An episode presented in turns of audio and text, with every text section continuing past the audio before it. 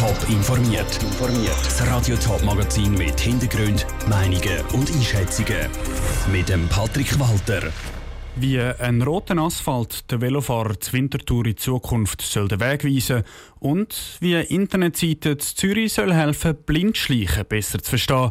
Das sind Themen im Top informiert. Die Stadt Winterthur rollt den roten Teppich aus. Nicht etwa für Stars und Sternli, sondern für Velofahrer. Sie testet nämlich einen roten Belag, der in Zukunft soll Velo-Schnellroute in der ganzen Stadt markieren Das erste Mal auf einem Abschnitt von 700 Metern auf der Velo-Schnellroute von der Autobahn A1 bis zur Auwiesenstrasse. Der rote Deckbelag unter die Lupe genommen hat Janine Gut. Als wichtige Massnahme im Gesamtverkehrsprojekt der Stadt Winterthur sind schon länger Veloschnellrouten vorgesehen. Sie sollen nach den Vorbildern zu Holland oder Dänemark gebaut sein. Bei so Velorouten sind Sicherheit und Komfort vor allem wichtig, sagt Gerd Delekart vom Tiefbahnamt Winterthur. Und unter anderem ist ein wichtiger Aspekt, dass diese Routen erkennbar sein sollen. Und für diese Erkennbarkeit hat jetzt eben das Tiefbauamt diese Maßnahme, dieses Projekt umgesetzt mit diesem rötlich eingefärbten Deckbelag. Es gibt verschiedene Möglichkeiten, so einen Veloweg rot zu kennzeichnen. Da ein herkömmlicher Farbbelag, wie zum Beispiel beim Zebrastreifen, bekannterweise rutschig wird beregen, haben sie sich für eine andere Option entschieden.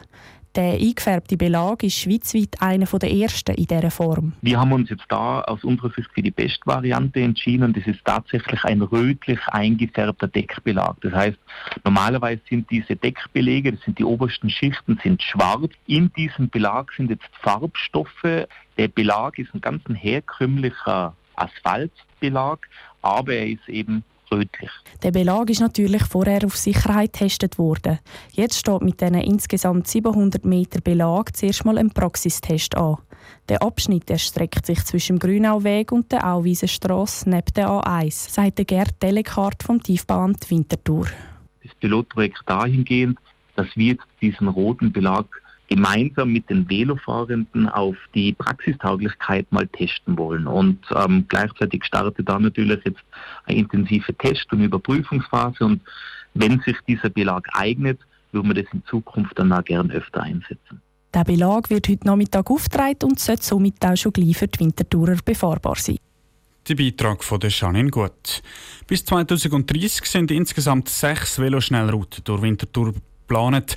Sie sollen durch die ganze Stadt gehen und das Velofahren sicherer, schneller und so auch attraktiver machen. Sie sieht aus wie eine kleine Schlange, ist aber eigentlich eine Echsenart. Die Rede ist von der Blindschleiche. Es ist vermutlich die bekannteste Reptilienart der Schweiz. Die Wissenschaftler wissen aber erstaunlich wenig über die Verbreitung des Tier, weil Blindschleichen meistens nur zufällig gefunden werden. Zürcherinnen und Zürcher können jetzt aber helfen, das zu ändern. Nora Züst. Die Blindschleiche lebt in der Stadt meistens in einem Laubhaufen, einem Kompost oder in einem Privatgarten. Sie ist aber immer weniger verbreitet, weil immer mehr Fläche verbaut wird und ihr Lebensraum so verloren geht. Wie viel das es noch gibt, ist nicht bekannt. Das soll sich jetzt ändern.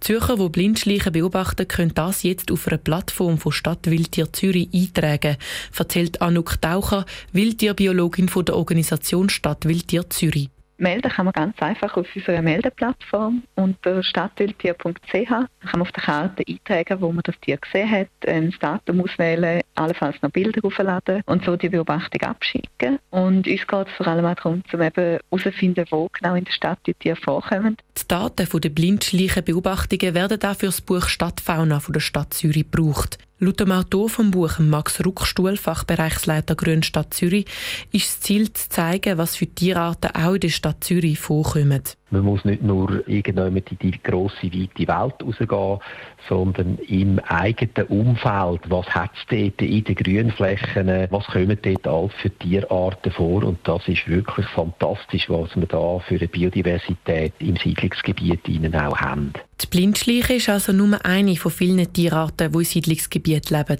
Dass Blindschleichen weiterhin in der Stadt leben können, kann jeder etwas beitragen, sagt Wildtierbiologin Anouk Taucher. Was man machen kann, ist zum Beispiel einen Komposthaufen anlegen oder einen Laubhaufen. Man kann auch einfach einen Ort im Garten, vielleicht eine Ecke ein bisschen wilder stehen lassen und jetzt auch im Herbst vielleicht nicht alles abräumen, sondern einfach mal ein bisschen Laub an einem gewissen Ort liegen lassen oder so ein bisschen zusammenwischen in den Ecken hinein. Wer also Blindschleichen schützen will, kann im Herbst einfach mal weniger Laub brechen und hat so auch weniger Arbeit.